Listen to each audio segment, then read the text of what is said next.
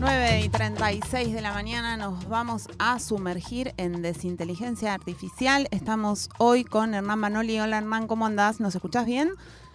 Hola Jimé, ¿cómo estás? Bienvenida de vuelta. Sí, sí, yo los escucho bien, no sé ustedes. Espléndido, está saliendo al aire. ¿Cómo te va? ¿De qué vamos a hablar hoy? Bien, bien, todo bien. Y bueno, hoy después de haber hecho un libro y que Marcos la, la vez anterior hizo Tedlazo, eh, hoy nos toca otra serie. Bien. Una serie que yo no sé si es eh, popular ni si es masiva, pero eh, fue un experimento interesante cada vez que yo preguntaba a, a, gente de diferentes ámbitos, de diferentes ambientes, si la habían visto, porque me pareció que es una serie que es conocida y que no es conocida. Ahora voy a tirar el nombre muy rápido voy a ver la incógnita y ustedes me van a decir si la vieron o no la vieron o si saben algo de ella. La serie se llama Machos Alfa. No la vi y no sabía nada de ella hasta que me contaron de que iba esta columna hoy. Yo la veía, hola Hernán, la veía Hola. como oferta en Netflix. O sea, abrías Mm. y te aparecía como que había que verla, había que verla. No la vi hasta que no anunciaste que ibas a hablar de esta serie. Buen ¿Y ahora día, la Hernán. viste? ¿Y ahora la viste? Y vi un solo capítulo y dejé, huí despavorida. Uh, está spoileando gelos. ¿Santucho? Sí, yo, a mí me pasó lo mismo que a Natalia, que la veía, que aparecía como recomendación y no me daba, la verdad, mucha, muchas ganas de verla. Y, y ahora vi, vi dos capítulos. Y la voy a seguir. Excelente. Ah, mirá vos, Mario. Bueno, bueno, bueno. eh, me- ya me están dando mucha tela para cortar. Primero la voy a presentar un poco. Es una serie de producción española que sale por Netflix. Eh, la dirige una mujer que se llama Laura Caballero. Me parece que este no es un detalle menor, porque justamente el título Machos Alfa se refiere a que es una serie que intenta representar cierta crisis en la masculinidad tradicional, patriarcal, hegemónica, eh, en un grupo de varones que tienen 40 años en España y deciden, eh, la serie empieza con, este como punchline, ir a una escuela de construcción para deconstruirse y, y- y- y transformar su, su masculinidad. Entonces con esto ya tenemos los dos primeros ingredientes de la serie, a mi juicio, que es, por un lado, es una serie sobre un tema que, bueno, que evidentemente viene teniendo un, un- trabajo en, en- la, sociedad, todo un, sistema de discusiones, de, politización, etcétera, y de pronto llega como tal, tematizado como tal, a Netflix, ¿no? Eso es por otro lado. Pero también por otro lado, yo creo que la serie, además de ser sobre la cuestión de, digamos, de- del machismo, de los comportamientos patriarcales y etcétera, es un poco sobre un tema sobre el cual yo veo cada vez más productos, eh, que es sobre cierta crisis de la mediana edad, cierta crisis de los 40, que creo que debe haber un grueso importante de, los, de, de las personas que miran streaming, que miran Netflix en esa edad, y entonces empiezan a ser cada vez más representados.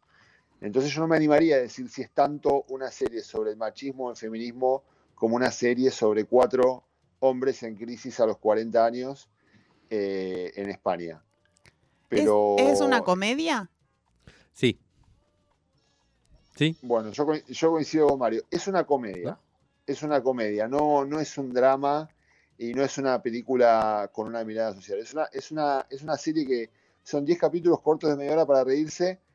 Y yo les pregunté si la habían visto y por eso me resultó también muy interesante las dos respuestas, la de, la de Mario y la de, y la de Natalia, que ahora supongo que van, a, que van a desarrollar un poco qué les pasó. Pero vieron que las series como que tienen un peaje. Eh, yo lo que noto muchas veces es que tienen un peaje hasta la tercera. Si aguantás a la tercera, ahí sabes si te vas a enganchar o no. A mí al principio me pasó un poco lo mismo que a, que a Natalia. De hecho, a mí, eh, digamos, los productos culturales españoles no, no soy un enamorado de ellos. Me parece que a veces eh, ca- carecen de, de- de algún tipo de, de sutileza o no, no me interpelan tanto.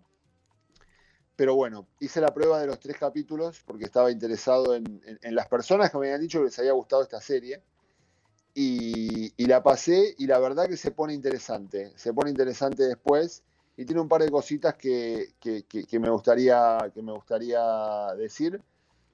Es un producto que podría ser una serie eh, de Adrián Suárez, ¿no? Un- Uno Totalmente. ve así, dice acá en Argentina, ¿quién la haría? La haría Adrián Suárez.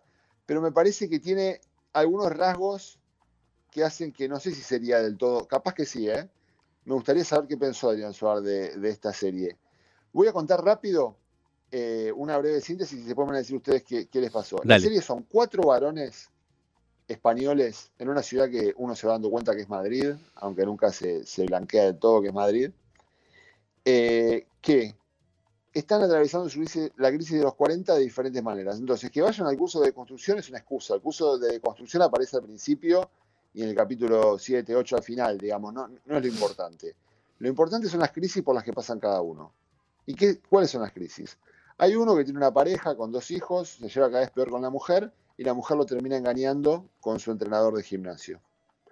Hay otro que tiene una pareja con una abogada muy moderna, a la cual engaña sistemáticamente, le es infiel, pero se escandaliza cuando la abogada le propone de tener una pareja abierta. Ese es el más, el más, digamos, el más, eh, de una masculinidad más tradicional y más tóxica. Hay otro que era un productor de televisión muy exitoso que desarrollaba series, hizo una serie con un chiste sobre mujeres, le hicieron una especie de, scratch digital, lo echaron del canal y pusieron a una mujer en su lugar. Y hay otro que está separado, recién separado, no se puede eh, sacar encima el recuerdo de la mujer, entonces su hija adolescente, o casi preadolescente, le propone generarle a través de Tinder 10 citas para que esté con 10 personas diferentes y según la hija de 14 años, así va a borrarse el recuerdo de la mujer eh, va a poder salir adelante, ¿no? Entonces, cada uno de ellos tiene una situación sentimental con diferentes aristas de complicación, se juntan a jugar al pádel y ahí se van poniendo al día eh, en lo que les pasa. Este es, este, es como, este es como el planteo, ¿no? Ahora, bueno, ¿qué pasa en la serie? Yo voy a, no, no voy a contar el final de la serie, eh, pero voy, voy a hacer como una especie de reflexión. Así que antes me, me- me interesaba saber por qué Natalia la dejó y por qué vos, Mario, le vas a dar una chance, por lo menos. Eh, a mí hay algo que vos decías de, en cuanto al, al- al humor o la forma cultural de, de producir series en España, que también tenés como que entrar en ese código, no, ¿no? Como que ya eso me parece como una traba. Pero después me parecía como, primero súper esquemático, no, no tenían como complejidad los personajes, los, los chistes eran re obvios. Por eso es verdad, coincido con esto que hay un pasaje que quizá cuando ves la segunda, el segundo capítulo, bueno, pero me pareció, o sea, no llegué ni siquiera al final del primero porque me aburría, me parecía como Incluso, digo, es interesantísimo pensar en las masculinidades y demás, pero era como, como muy obvio, como muy viejo todo el planteo. Eh, digo, hay un montón de cosas para hablar en cuanto a eso y cómo los chabones creo que intentaban mostrarlos como desorientados en un punto por cómo, cómo encajar y cómo pararse en el medio de todo lo que está cambiando. Pero era súper burdo, no, no, no, no pude, no sé, por eso me interesa escucharlo a ustedes, a ver qué les pasó. A mí me parecía que era, o sea, yo, si, si yo fuera, me autopercibiera varón, digamos, me parecería como que fuera como hasta un insulto hacia el, el género, digamos. No, Bueno, yo, algo, de eso, algo de eso hay. yo lo. eh, la verdad que la, empe- la empecé a ver porque lo íbamos a hablar hoy, si no, no lo hubiera visto. De hecho, eh, varias veces me aparecía y no, no me daban muchas ganas. Me cuesta mucho también la, la lógica, más que española puede ser, pero sobre todo la lógica canchera de, la- de las series. Eso es lo peor para mí. Por ahí eso es lo que más tiene de estereotipo. eh, de todo el tema, to- todo el tiempo, esa cosa ágil, ¿no? Y de, y de chiste permanente. Pero a su vez, eh, yo creo que tampoco tengo muchos argumentos de por qué le iba a seguir. La quiero seguir, pero por ahí tiene que ver con esto que decís, que no lo había pensado, y es que más que una serie sobre las masculinidades, que evidentemente es, y que yo creo que tiene una mirada interesante, porque como decías, es una directora la mujer, eh, la- es una mujer la directora, eh, y ahí debe haber algo interesante. Más que eso, me parece que también es, es, eh, una cosa sobre la edad, ¿no? Sobre los 40 eh, y las crisis que genera eso y o las crisis o los, los, los dilemas, digamos, ¿no? Eh, y eso me parece que puede ser interesante. No sé, me, me dieron ganas de, de seguirla para ver qué onda. Tampoco es que estoy súper enganchado, ¿no? Pero Tampoco es que ahora vas a llegar a tu casa y vas No, a poner el capítulo 3. Pero en el 3 era donde se ponía como mejor entonces o hace un cambio. Mira, yo creo que coincido un poco con lo que dicen los dos. A mí me parece que esta serie es como, voy a, voy a hacer algo un poco raro, que es que a decir que es un producto que sirve para pensar un poco hoy lo popular. Me parece que tiene algo muy popular eh, eh, la serie. O sea, es como una serie que tiene me parece que hoy en día las series están como muy segmentadas, ¿viste? Para de- determinados tipos de, públicos. Y me parece que esta serie, más allá de que a nosotros no- no- nos ponga un montón de barreras, un montón de dificultades, me parece que es una serie como que tiene esa vocación eh, de hablarle a todos, ¿viste? Y puede hablar de un tema delicado como hombres patriarcales tratando de, constru- de deconstruirse, entre comillas, y a pesar de los chistes obvios, que es verdad, tiene esa cosa que a mí también me molesta un poco de, lo- de las sitcoms, digamos. Mm, ¿no? Si bien no es una sitcom, es una comedia, tiene esa, esa obligación de tirar un, un chiste cada determinada cantidad de minutos, ¿viste? Mm. Eh, pero sin embargo tiene momentos dramáticos, me parece. Y me parece que tiene dos cosas que son muy valiosas en un producto que está hablando sobre un tema delicado y desde una perspectiva que, como Mario decía, y también vos, Natalia, decías, siempre está el riesgo de quedar como una cosa, una canchereada o de quedar como una cosa burda, grotesca. Me parece que cuando uno la ve, en, en el, se le pueden criticar mil cosas. Y antes lo voy a decir porque si no va a parecer que estoy haciendo una defensa total de la serie y no es así. En la serie no se habla, por ejemplo, de las personas trans Se evita el tema de la cultura de la cancelación.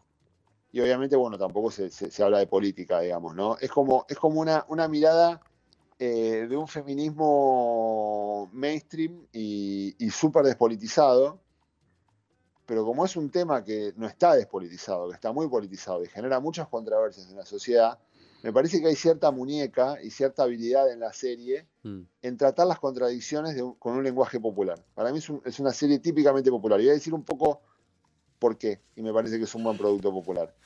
Por un lado, las mujeres, los personajes de las mujeres, no son heroínas, digamos. no- no- yo, digamos, lo, lo- lo que veo en general en los productos que hacen un poco de, de, de- de pinkwashing o un poco de demagogia con la cuestión del feminismo, es que a veces como que se, se trata de mostrar el padecimiento o la lucha de las mujeres, ¿viste? Y poniéndose en un lugar como de luchadoras abnegadas o de víctimas muchas veces.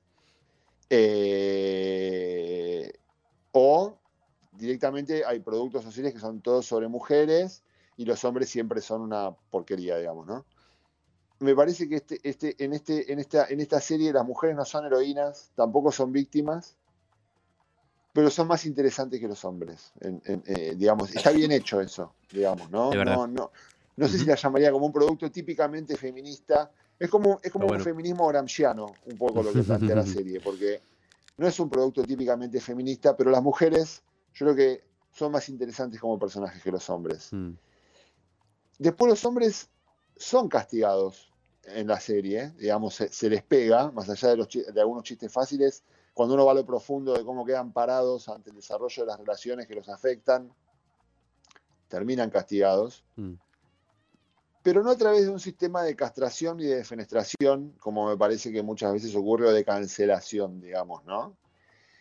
Después la serie tiene algo muy interesante en el que muestra un poco eh, el tras bambalinas de España, ¿no? Que acá hay, a veces una- hay una idealización un poco tiringa de que España es Europa o de que toda la comunidad europea es igual.